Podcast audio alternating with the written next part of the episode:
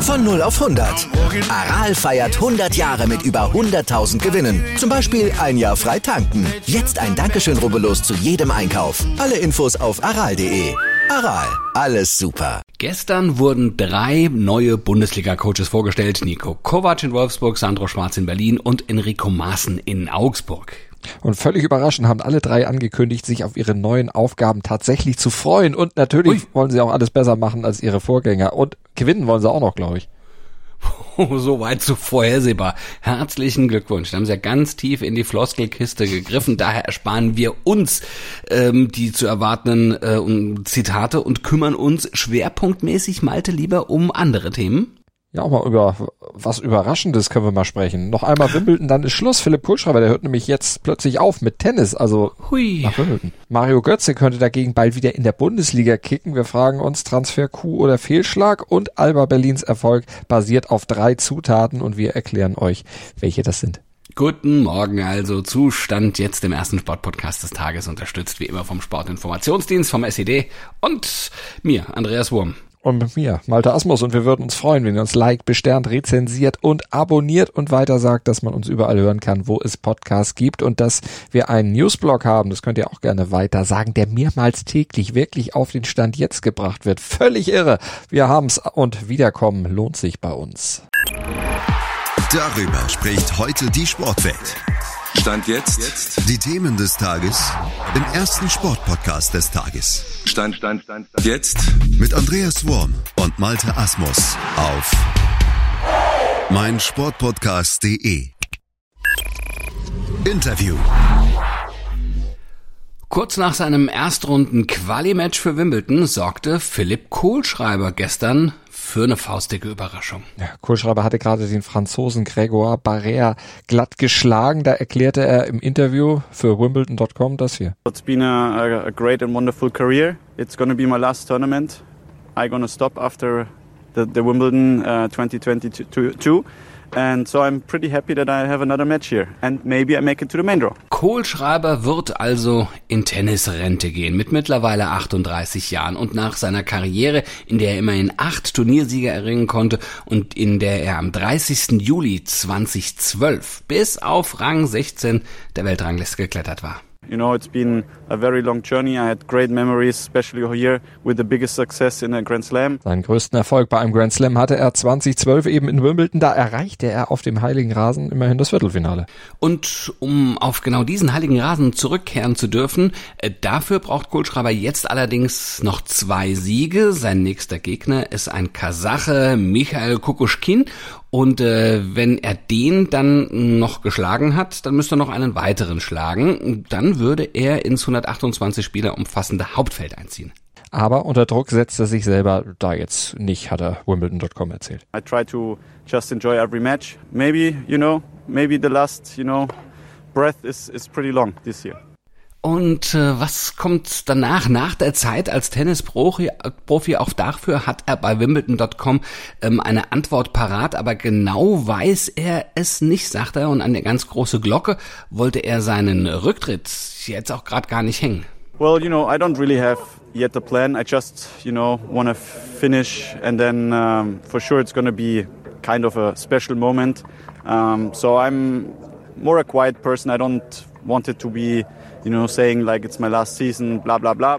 Kohlschreiber hatte aber schon nach seinem Erstrunden aus in München Ende April gesagt, dass er nicht mehr der Spieler sei, der er mal war. Von daher war das Ende der Karriere damals schon absehbar. Allerdings nicht, wann es genau passieren wird, aber dass es im Raum steht, das war auf jeden Fall schon erwartbar. Drücken wir ihm also die Daumen, dass er dann vielleicht es noch ins Hauptfeld von Wimbledon schafft und erst dann die Karriere endgültig enden wird. Top-Thema. Die Anzeichen verdichten sich, dass Mario Götze bald wieder in der Bundesliga spielen könnte. Von PSW wurde er vom Training freigestellt, um sich zu einem Wechsel äh, ähm, zu entschließen beziehungsweise um den zu vollziehen. Die Verhandlungen mit Eintracht Frankfurt sollte nach Sport 1 Informationen, da sollten sie recht weit sein, wenn nicht sogar fast abgeschlossen sein. Ja, vier Millionen soll es kosten, Götze aus seinem Vertrag bis 2024 rauszukaufen. Ja, ist das gut oder schlecht investiertes Geld für Eintracht Frankfurt? Was meinst du? Oh, na gut, also die Summe ist zumindest mal überschaubar. Ne? Von daher ist das Risiko hm, für die Eintracht jetzt eher klein. Da machst du nicht viel falsch bei einem Mario Götze. Viele Experten sind sicher, Götze und Frankfurt, das passt. Schließlich hat Götze in Eindhoven den Spaß am Fußball ja wiedergefunden, augenscheinlich. Hat 18 Tore gemacht, 18 Vorlagen gegeben in 77 Pflichtspielen. Also das kann sich ordentlich sehen lassen und er hat noch eine Rechnung mit dem deutschen Fußball offen. Der hat was zu beweisen und das würde er gerne auch tun, das glaube ich schon. Der scheint heiß zu sein auf diese Aufgabe bei der Frankfurter Eintracht, hat deshalb auch der Roma oder interne Absage erteilt und so ein Transfer ähm, wird die große Euphorie, die seit der, dem Europa League Triumph der Frankfurter Eintracht ohnehin schon herrscht, dann äh, bestimmt auch nochmal vergrößern. Ja, der ist heiß, hat was zu beweisen und dass er richtig gut kicken kann, das steht ja auch außer Frage. Aber ob er das dann auch so abrufen kann in Frankfurt, also ich habe da meine Zweifel, denn in, in Eindhoven, da durfte er ja einfach nur kicken, da konnte er sich frei entfalten. Aber in Deutschland, speziell jetzt in Frankfurt mit der ganzen Euphorie, die da sowieso um den Club herrscht, da hat er wieder Erwartungsdruck. Da erwarten alle was von ihm und an diesem Erwartungsdruck, da ist er ja speziell bei Bayern, aber auch nach seiner Rückkehr zum BVB schon mal fast zerbrochen. Auf jeden Fall hat er da sehr drunter gelitten, hat er ja auch selber immer wieder gesagt. Und und er hat nun mal bei uns in Deutschland die Last dieses WM-Tores, dieses einen Moments äh, mit sich rumzuschleppen und diese Last, ich fürchte, die wird er in Frankfurt dann wieder zu spüren bekommen, weil eben auch wir von den Medien da wieder Druck ausüben werden. Immerhin, er hat den Trainer Oliver Glasner hinter sich. Das könnte ihm dann vielleicht anders als bei Bayern oder auch bei der Rückkehr nach Dortmund durchaus helfen. Aber ah, ich glaube trotzdem nicht, dass eine Rückkehr am Ende sportlich wirklich erfolgreich sein wird. Heute in der Sportgeschichte. Heute vor 62 Jahren, das war der 21. Juni 1960, durchbrach Armin Hari die Schallmauer. Ja, im Züricher Letzigrund, da rannte er eine Zeit über 100 Meter, die damals keiner so richtig fassen konnte. Ja, die Kampfrichter, die starten ungläubig auf die Stoppuhren. 10,0 Sekunden und zwar exakt. Das hatten sie vorher noch niemals gestoppt und vielleicht erklärten sie auch deshalb den, die, die Siegerzeit von Armin Hari erstmal für ungültig. Ja, wegen eines angeblichen Frühstarts, aber das störte Armin Hari jetzt nicht besonders viel. 35 Minuten später wurde dann der Lauf wiederholt. Hari durfte wieder laufen und was machte er? Er lief wieder exakt 10,0 Sekunden. Naja, und diesmal galt die Zeit. Harry war offiziell der schnellste Mann der Welt und damit in Deutschland eine lebende Legende des Sports. Ja, das toppte er noch 72 Tage später, als er nämlich in Rom Olympiagold über 100 Meter und dann ja später auch noch mit der deutschen Sprintstaffel holte. Ja, bei den Fans war Harry sehr beliebt, aber weniger bei den Verbandsfunktionären. Die hatten ihre Probleme mit dem populären Sprinter und vor allem dessen unangepasster Attitüde. Mhm. Und so beendete er 1961 dann schon seine Karriere mit gerade mal 24 Jahren nach Auseinandersetzung mit dem Verband und mit Offiziellen über eine Spesenabrechnung, aber auch wegen Knieproblemen nach einem Autounfall. Analyse. Alba Berlin ist also alter und neuer deutscher Basketballmeister. Zum dritten Mal in Folge haben sie das geschafft, sich souverän durchgesetzt gegen die Bayern Baskets.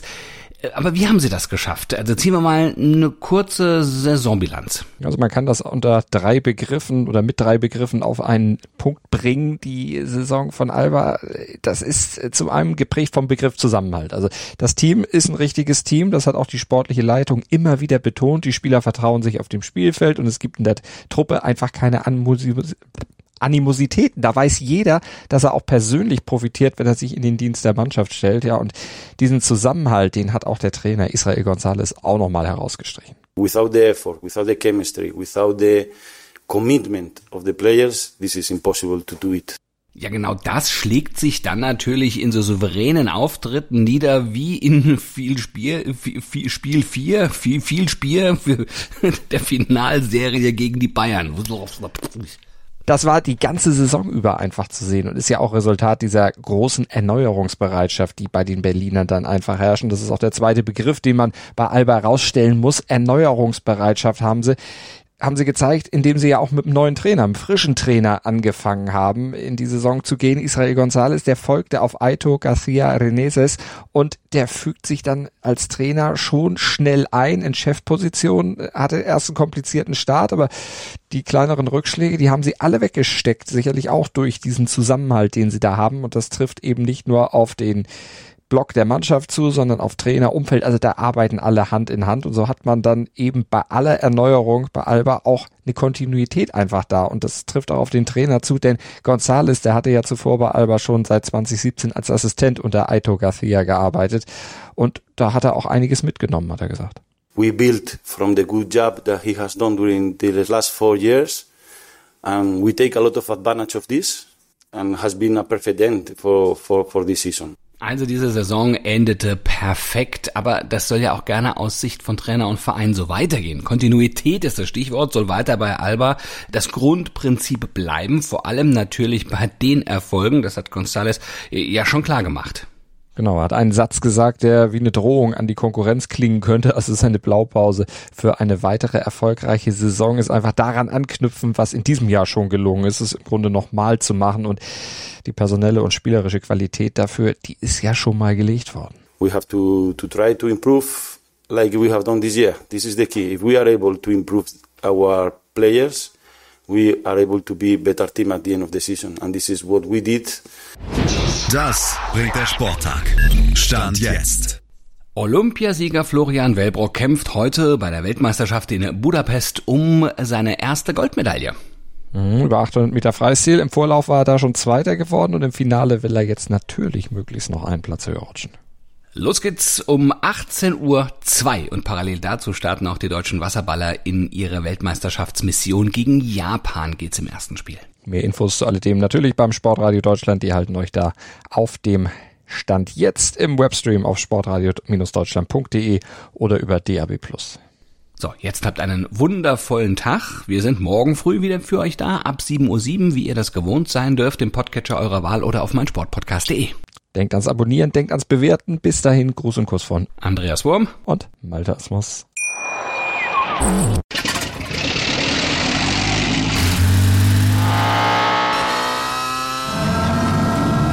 Von 0 auf 100.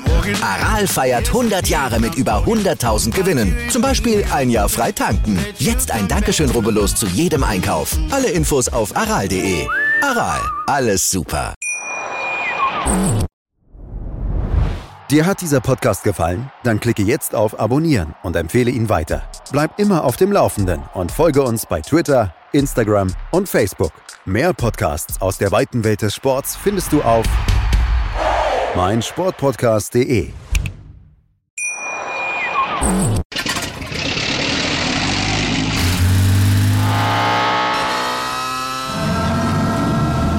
0 auf 100. Aral feiert 100 Jahre mit über 100.000 Gewinnen. Zum Beispiel ein Jahr frei tanken. Jetzt ein Dankeschön, rubbellos zu jedem Einkauf. Alle Infos auf aral.de. Aral, alles super.